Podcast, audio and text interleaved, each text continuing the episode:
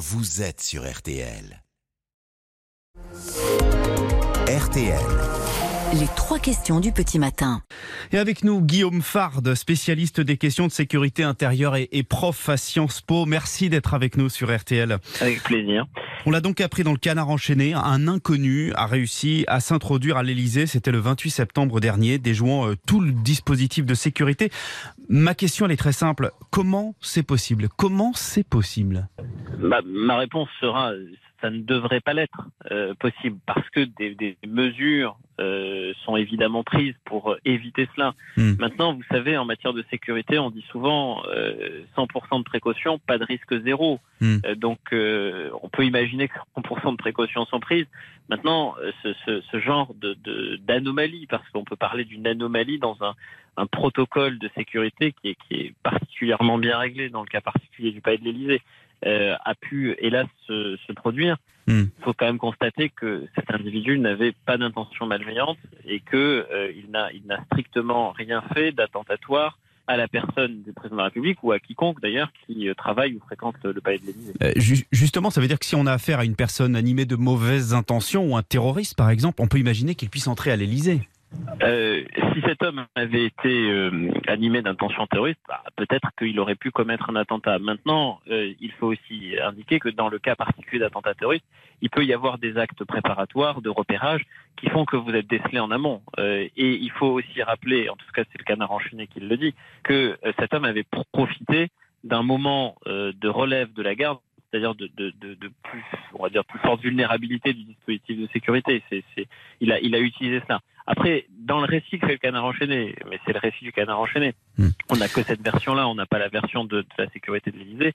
Euh, Il faudrait arriver à comprendre pourquoi cet homme n'a pas été euh, interpellé plus tôt, plus en amont, et que c'est, euh, selon euh, ce que dit le canard, un huissier qui, le premier, constate que sa présence est anormale, et pas un garde républicain, puisque c'est la garde républicaine qui est, qui est chargée de la sécurité de, Du bâtiment du palais de l'Élysée. Pa- Parce qu'il s'est retrouvé quand même au pied du grand escalier qui mène au, au bureau du président. Oui, alors ça, ça, euh, Il n'était pas juste dans la cour.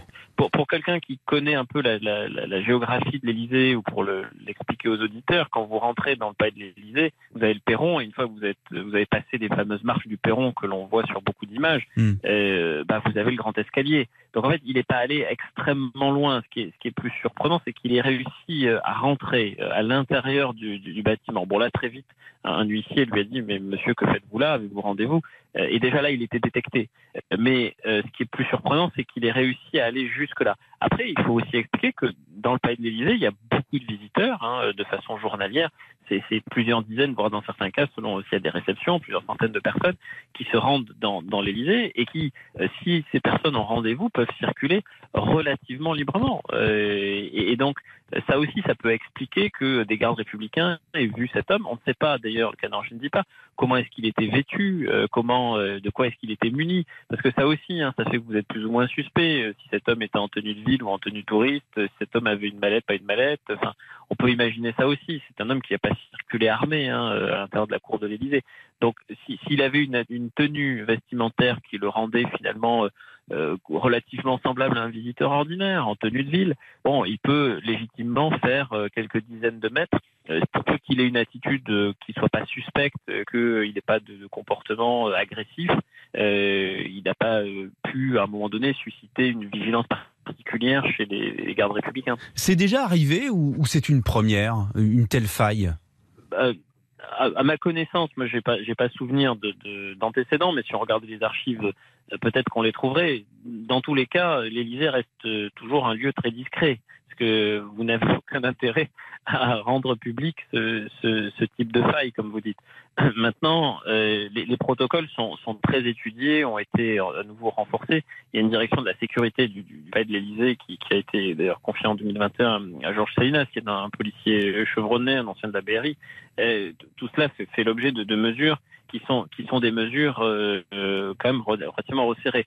Maintenant, il faut aussi mettre ça en regard de la masse quotidienne des visiteurs. Beaucoup de gens viennent à l'Élysée, des journalistes, des, des, personnes qui vont aller dans certains cas y travailler, d'autres qui sont prestataires parce qu'on va fournir tel type de nourriture, tel type d'équipement, tel type. Et puis vous avez tous les gens qui ont des rendez-vous avec les gens qui travaillent. Donc ça fait énormément de monde. Alors tout cela est contrôlé, il faut donner son nom, sa date de naissance bien en amont présenter ses papiers d'identité. Mais au final, une fois que vous avez passé la grille, qu'est-ce qui fait la différence entre un, visiteur et un autre visiteur? Bah, Plus grand-chose, si ce n'est l'attitude, l'apparence et, la tenue vestimentaire. Et, donc là, on, peut comprendre. L'anomalie, elle vient du fait que cet homme ait réussi à, passer un portail. Merci beaucoup, euh, Guillaume Fard, spécialiste des questions de sécurité intérieure et prof à Sciences Po. Merci d'avoir été avec nous euh, ce matin sur RTL. Bonne journée. Avec grand plaisir. Bonne journée. Cette interview est à retrouver sur l'appli RTL.